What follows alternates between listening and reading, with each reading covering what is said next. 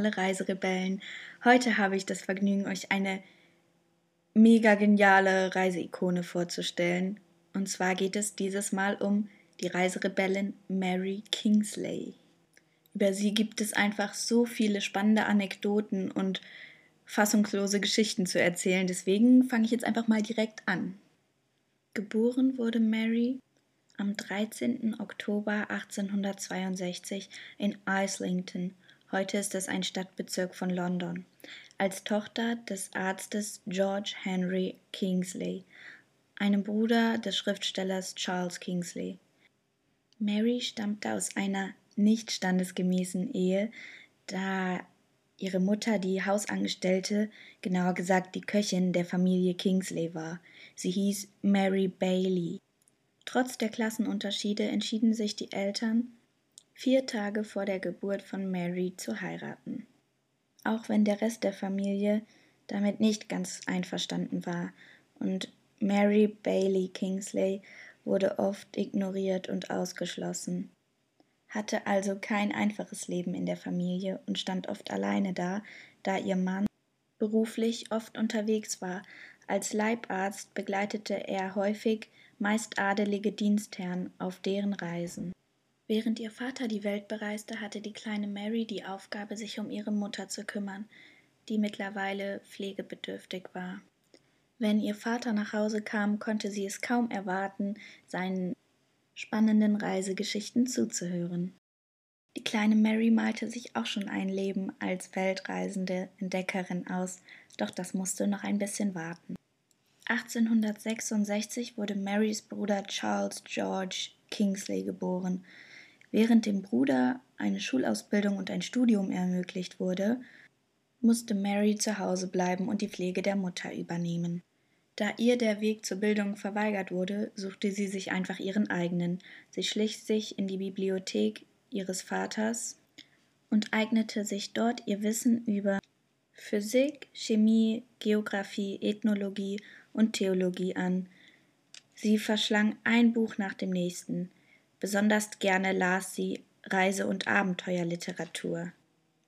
Die Familie zog 1886 nach Cambridge. Hier begann Mary, ihre kranke Mutter als Gastgeberin bei den Teegesellschaften und Gelehrtenkreisen ihres Vaters zu vertreten. Ihr Vater war mittlerweile auch gesundheitlich ziemlich angeschlagen und dauerhaft zu Hause zurückgekehrt. Er konnte nicht mehr auf Reisen gehen. Und sein gesundheitlicher Zustand verschlechterte sich von Tag zu Tag. In dem kurzen Zeitraum von sechs Wochen verstarb im Frühjahr 1892 zunächst ihr Vater, dann ihre Mutter.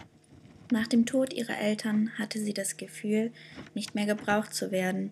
Sie war nun frei von familiärer Verantwortung und somit beschloss sie auf Reisen zu gehen. Sie entschloss sich nach Westafrika zu reisen. Auch wenn man ihr davon abriet, aufgrund von Krankheiten wie Malaria und Typhus und allen möglichen Fieberkrankheiten. Diese Gegend wurde nicht umsonst als Grab des weißen Mannes bezeichnet. Doch davon ließ sie sich nicht abhalten und wollte ihre eigenen Erfahrungen sammeln. Und sie machte dann tatsächlich auch ihre eigenen Erfahrungen mit der hohen Fiebersterblichkeit, als sie auf der Reise von Nigeria nach Agra, der Hauptstadt von Ghana, einen Regierungsbeamten traf, der ihr zwei ausgehobene Gruben zeigte. Er sagte, er habe immer zwei Gräber für Europäer parat, die an Fieber sterben. In dem feuchtheißen Klima müsse man schnell beerdigen. Aber trotz solchen schockierenden Begegnungen machte sie nicht kehrt. Ganz im Gegenteil, sie reiste immer tiefer in unbekannte Dschungelgebiete. Ihr Ziel war der Kongo weiter im Norden. Dort lebte sie bei einem Volk und lernte alles, was zum Überleben im Dschungel nötig war. Dazu zählte auch das Fischen. Sie lernte, Netze aus Fasern der Ananasstaude zu knüpfen und sie lernte von den Einheimischen das Kanufahren. Sie fischte neu exotische Arten, die man in Europa noch gar nicht kannte. Sie entdeckte insgesamt sieben unbekannte Fische, die alle nach ihr benannt wurden. Sie sagte einmal, sie sei nur auf zwei Sachen ihres Entdeckerlebens wirklich stolz. Erstens auf die wissenschaftlichen Mentoren, die Fische für wertvoll hielten, die sie von ihrer Expedition nach Hause brachte. Zweitens, dass sie ein Kanu so fahren konnte wie die Afrikaner. 1894 kehrte sie nach England zurück. In England angekommen, waren ihre abenteuerlichen Geschichten sehr beliebt. Wo immer sie ihren Vortrag hielt, sammelte sich eine große Menschenmenge um sie. Mary hatte das Talent, die Geschichten mit Wissen und Humor zu füllen. Als Mann hätte sie sich in ihrem außerordentlichen Erfolg sonnen können, doch als Frau fühlte sie sich gespalten, was sich in Schmerz und Depression äußerte. So beschloss sie, noch Ende des Jahres wieder nach Afrika zurückzukehren. Diesmal wurde sie von der britischen Museumsbehörde mit professioneller Ausrüstung ausgestattet. Mit einem Dampfschiff und dann mit einem Kanu reiste sie immer tiefer in den Dschungel. Wobei der Ausdruck Reisen ein bisschen untertrieben ist. Das, die Reise glich eher einem Kampf, denn sie musste sich durch Schlingpflanzen kämpfen und flussaufwärts gegen die Strömung fahren. Immer wieder geriet sie in Stromschnellen und musste Wasserfälle überwinden. Als es selbst mit dem Kanu irgendwann nicht mehr weiterging, mussten sie und ihre wenigen Begleiter die Ausrüstung zu Fuß durch die engen Dschungelpfade tragen. Immer wieder schnitt ihnen ein Fluss den Weg ab und sie mussten, manchmal gab es aber keine passenden Umwege und sie mussten wohl oder übel durch reißende Flüsse zu Fuß laufen. Einmal mussten sie fast zwei Stunden durch einen matschigen Sumpf laufen. Das Wasser reichte ihnen fast bis zum Kinn. Und sie durften sich keinen Fehltritt erlauben, sonst würden sie mitsamt der ganzen Ausrüstung in den Sumpf liegen, der voll mit Blutegeln war. Als sie endlich am anderen Ufer ankamen, waren sie trotzdem übersät mit Blutegeln und mussten sich gegenseitig diese mit Salz entfernen. Trotz der ganzen Strapazen konnte sich Mary nichts Schöneres vorstellen.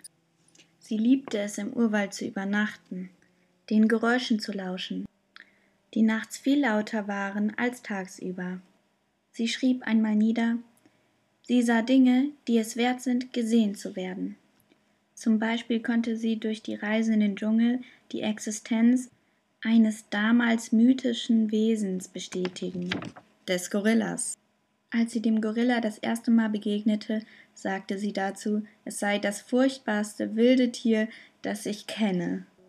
Neben Gorillas lernte sie noch einen Haufen anderer wilder Tiere kennen, sowie Pythons, Elefanten und Leoparden. Sie passte sich den Begebenheiten im Dschungel bestens an und hatte mindestens genauso gute Überlebensstrategien wie Tarzan oder Indiana Jones. Einmal schrieb sie Eine gut zubereitete Schlange ist eines der besten Essen hier. Jedoch muss man auch sagen, dass sie nicht vollkommen unvorbereitet nach Afrika reiste. Sie war sich der Gefahr, in die sie sich begab, durchaus bewusst und schrieb vor Anbruch ihrer Reise ihr Testament. Und bevor sie auf große Reise aufbrach, machte sie erstmal eine Probereise und fuhr auf die Kanarischen Inseln 1892. Anschließend machte sie eine Kurzausbildung zur Krankenpflegerin.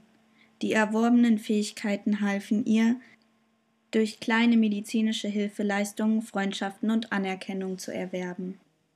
Eine besonders enge Bindung hatte sie zu dem Volk der Fang, einem kannibalischen Volk. Und um zu überleben, macht man sich Kannibalen am besten gleich zum Freund, so wie Mary.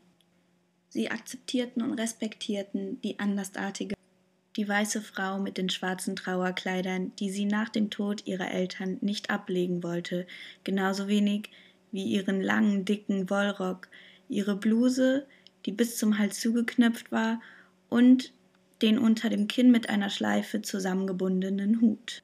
Man mag sich jetzt vielleicht denken, oh, wie ist die denn durch den Dschungel gelaufen? Aber die Kleidung erwies sich auch manchmal wirklich als nützlich.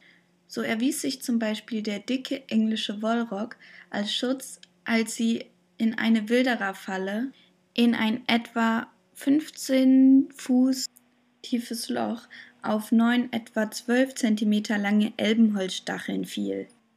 Durch den dicken Stoff des Rockes saß sie relativ bequem und kam mit ein paar blauen Flecken davon. Als einer ihrer Begleiter die Hilferufe hörte, kam er herbeigeeilt und fragte Bist du gestorben? Mary antwortete darauf Nein, nur ein bisschen. Nimm ein Buschseil und zieh mich raus. Und da stand sie dann wieder, als wäre nichts geschehen. Mary sagte einmal Afrika amüsierte mich und war nett zu mir und war wissenschaftlich interessant und hat mich seither nicht getötet. Aber es gibt so einige Anekdoten, die sie mit ihrem Humor lustig erzählt, die aber auch ganz schön böse enden könnten. Zum Beispiel die Begegnung mit dem Nilpferd. Sie erzählte, dass es eine Herausforderung war, sich unbeobachtet zu waschen oder zu baden. Als englische Lady hatte sie gewissen Anstand und zeigte sich nicht leicht bekleidet. Wie wir wissen, war sie ja immer ähm, mit ihrer traditionellen englischen Tracht unterwegs. Also ruderte sie in die Mitte des Flusses, um sich ungestört zu waschen. Da tauchte ein riesiges Nilpferd auf. Doch zum Glück hatte sie, wie sich es für eine englische Lady gehört, stets einen Schirm dabei, mit dem sie das Nilpferd in die Flucht jagte. Sonst wäre die Begegnung mit dem Nilpferd wahrscheinlich anders ausgegangen. Das Einzige, was ihr einmal ein mulmiges Gefühl bereitete, war der Fund menschlicher Überreste in einer Kannibalenhütte. Sie schilderte das Ganze folgendermaßen. Ich bemerkte einen strengen Geruch in der Hütte. Die Spur führte zu den Taschen. Also holte ich die größte herunter und merkte mir genau, auf welche Weise sie verschlossen war. Dann schüttelte ich den ganzen Inhalt in meinen Hut, um nichts Wertvolles zu verlieren. Es handelte sich um eine menschliche Hand, drei große Zehen, vier Augen und andere Teile des menschlichen Körpers. Die Hand war frisch, die anderen Dinge schrumpften bereits. Die Kannibalen glaubten, dass man die Stärke ihres Feindes aufnehmen kann, indem man sie isst. Zum Glück zählte Mary trotz all den Unterschieden zwischen ihr und den einheimischen Bewohnern nicht zu den Feinden. Vielleicht deswegen, weil sie nicht wie andere europäische Missionare dachte, sie wollte das Land nicht verändern, sondern es so annehmen, wie es war. Mary Kingsley hatte herausgefunden, dass es bei eingeborenen Mädchen den Brauch gibt, sich eine lange Stoffschleife um die Hüfte zu binden und diese am Boden hinter sich herzuschleifen. Sie glaubten, dass ihre Schutzgeister das Stoffende halten und auf diese Weise bei ihnen sind. Die europäischen Missionare hingegen wussten nicht von diesem Brauch und wollten den Kindern das schlampige Umherlaufen abgewöhnen. Kingsley war empört, denn ihre Absicht war es nicht, die Bevölkerung dort zu ändern. Ganz im Gegenteil, sie wollte von ihren Bräuchen lernen. Sie machte alles Mögliche mit, zum Beispiel gingen sie mit ihnen auf Affenjagd. Denn die Krieger meinten, durch ihr lustiges Aussehen könnte sie den ein oder anderen Affen anlocken. Nach der geglückten Affenjagd wurde sie zu einer respektierten Verbündeten, die man mit Sir ansprach. Aber aller Anfang war schwer und die Kommunikation zwischen Mary und den afrikanischen Stämmen war nicht immer leicht. Es entstanden viele Missverständnisse. So wurde sie zum Beispiel einmal beim Eintreffen in ein Dorf mit Eiern beworfen. Und nach wie vor kam ihr großes Unverständnis entgegen, wenn sie beschrieb, dass sie keinen Ehemann hatte.